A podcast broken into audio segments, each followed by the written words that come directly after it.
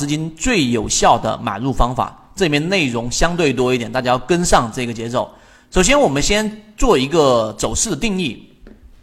在缠论当中，它要区分走势，就市场当中无外乎就是三种走势。你要记住，你在学习或在进化过程当中，你要对它的每个定义至少要有清晰的认识。第一就是上涨的一个走势啊，第二就是我们说的下跌的走势，第三个就是盘整的走势，就是所有的 K 线形态它都可以归为这三类。所以上涨、下跌、盘整都是建立在一定的周期图表上，所以你要定好周期，不定周期的这一种归类是没有任何意义的。所以，例如说在日线级别上的盘整，那么在三十分钟级别上，可能它就是上涨或者是下跌喽。大家要要明白这句话的的的一个意思。也就是说，举个例子，我画还是画图给大家。举个例子，在日线级呃，在日线级别上，它可能就是一个呃，我们我们说截张图给大家。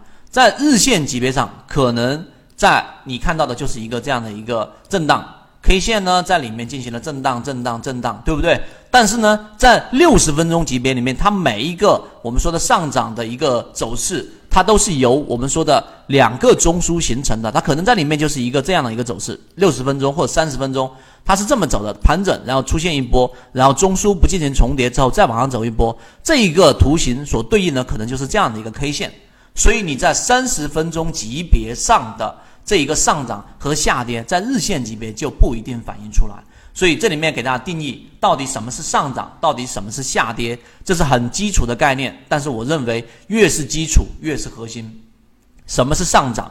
上涨就是注意最近的一个高点比前一个高点高，并且低点啊最近的一个低点比前一个低点高啊。这个概念很好理解，我这样画大家就明白了。这是一个 K 线，这是一个 K 线，这是一个 K 线，明白了没有？就是高点不断抬高，低点不断抬高，就这么简单。那么下跌下跌的这个走势定义就是一样相反的，每一次的这个高点都比前面一个高点低，并且同时它的低点也比前面一个低点低，那这个就很简单了，就是这样的一个走势，对吧？这种就属于下跌的一个走势啊。那么到底什么是盘整呢？盘整就是注意看这里面最近的一个高点比前一个高点高，但是最近的一个低点却比前一个低点干嘛呢？更低，或者是最近的一个高点比前一个高点低啊，然后最近一次低点比前一点低点高，其实没有文字上所看到的那么复杂。我给你画个图你就明白了。首先你看最近一次的高点干嘛？比前面的一次高点高，但是呢低点。却比前面的低点干嘛呢？要更低啊！像这个地方上，就是这样的一个概念了。看到了没有？这个高点是不是比这个高点要高的？但这个低点却比这个低点要低，中间就穿插着很多的 K 线。其实肉眼就看得非常清楚了。它相反的另外一种走势也是一样的。最近的一个高点看到了没有？最近的一个高点，高点比前面的一个高点低，但是呢，它的低点却比前面的一个高点要干嘛呢？要更啊，要更高一点啊，所以基基本上啊，不要去在文字上去纠结，它都是这样的一个定义。基本上这一种就是我们所说的叫做中枢上的一个叫做盘整啊，走势上叫做盘整。那么这一种定义清晰了之后啊，这个是比较简单的，比较清晰之后，这三种走势我们来进入到可能需要大家去呃认真去听的了，就是你要去理解到底。市场当中的每一个走势当中的衔接，参与哪一种方式？参与哪一种方式？今天的这个内容相对来说，大家一定要去呃跟着去去熟悉。首先，市场当中它每一次它都会有一个衔接，衔接里面你明白市场总是归类为我们所说的这种三种走势吗？我们来看三种走势。第一种上涨加下跌，对吧？这种是叫陷阱式的。第二种下跌叫啊加上涨。那么这种叫做反转嘛，V 型反转，这个大家应该都明白了吧？上涨下跌，对吧？下跌上涨，这种是属于 V 型反转。第二个就是我们说的这种反转的这一种反转式，就上涨加盘整加，我们来圈出来，上涨盘整加下跌啊，上涨盘整加下跌和下跌盘整加上涨，这个也很好理解，就是什么呢？一个是上涨，对吧？然后盘整加上一个下跌，这种就叫做反转式。另外一种也是相反的吗？下跌加上盘整加上上涨，这是第二种走势。第三种叫做什么呢？中继式。所以上节课我为什么安排中继跟反转呢？就是要让大家去理解。第三种就是中继式，就是它是按照原来趋势走的，是什么呢？上涨盘整加上上涨。第二种是下跌盘整加上下跌。市场所有的形式它都分为这六种类型。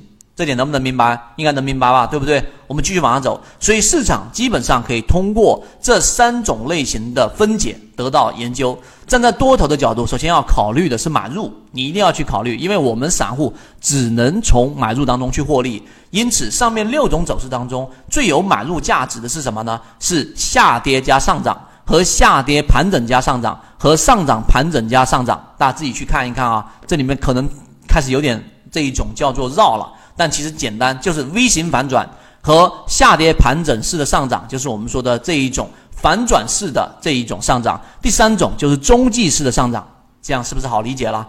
那么没有买入价值的是什么呢？就是上涨加下跌，就这一种上涨，我圈出来给大家。上涨加下跌就是 V 型的下跌，对吧？第二种是上涨盘整加下跌，就是我们说的这一种。反转式的下跌，第三种就是下跌盘整加下跌，就是中继式的下跌啊，这一点能明白。所以你这里面会发现一个很核心的规律，就是如果在一个下跌的走势当中去进行买入，注意这里面我给大家划重点。如果你在一个下跌的走势当中去进行买入，那么其中只会遇到一个没有买入价值的这一种走势，就是下跌盘整加下跌。注意看是不是这样子啊？如果你在下跌的走势当中去做一个买入，你第一种情况就是下跌加上涨有买入价值吧，对不对？第二种是下跌盘整加上涨，就是反转式的上涨，是不是没有问题？第三种就是我们说你要避免的下跌加盘，只有这一种情况。所以在下跌的情况之下，你去买入，你就可以去只有一种情况，就是下跌盘整加下跌，你要避免这种情况。除此之外，你都是可以盈利的。那么这种比上涨要买的情况之下呢，干嘛呢？要少一种，因为在下跌买入时，你只需要规避两种。这里有一个重点，如果你在上涨里面去买，你注意看，上涨里面买，第一种会亏钱的，就是什么？上涨加下跌。第二种是上涨盘整加下跌，这一点能不能理解？所以你在下跌的情况之下去买入的时候，你会更容易去买到获利的情况。所以这一种是比在上涨的时候去买。要反而少一种情况去出现风险的，所以一定在下跌的时候去买会更好，这一点一定要去理解。所以你理解这个之后，顺着这一个逻辑，你再往下你就能理解了。那么你要需要避免两种风险，哪两种风险呢？第一种就是刚才我们说的，这个跌势没有这个还没有进，还没有完结，你要通过什么样的方式来判断这个跌势？就是你看啊，在下跌过程当中，你要怎么判断？它这个下跌是没是是已经是结束了的呢？如果它没有结束，你在这个位置买入进去就会出现问题。我这样我这样子去解读，大家就理解了。所以你在这个地方上要通过什么方式来去避免这种情况发生呢？我这里面提前告诉给大家，因为大家穿插思维上跳跃的时候会比较容易出现问题，就是通过前面一讲里面我们所讲的背驰，就是背离。你就可以判断这一个跌势基本上已经结束了，因为量能上出现了不合理的背离，在这个地方上你就更容易的去判断避免第一种情况，这一点要明白。那么第二种你要去避免情况就是该市没有啊，虽然说你已经判断它跌进了，但是后面一旦出现了盘盘整之后，出现了下一轮的这一个跌势，也就是你要避免什么呢？下跌盘整下跌，你一定要像。我这样子可能读过了，或者说真正理解到百分之两百或者百分之三百之后，你才能把这些东西给捋清楚。那你要避免的是第二种情况，就是避免下跌盘整下跌。那么我们来看怎么样去避免，待会会有一个非常明确的方式。所以对应下跌走势里面要用背驰来避免啊，我们说的第一种风险，这个是用背驰，这一点大家能理解了吧？所以我这样子讲完，大家应该会有一个非常清晰的认识。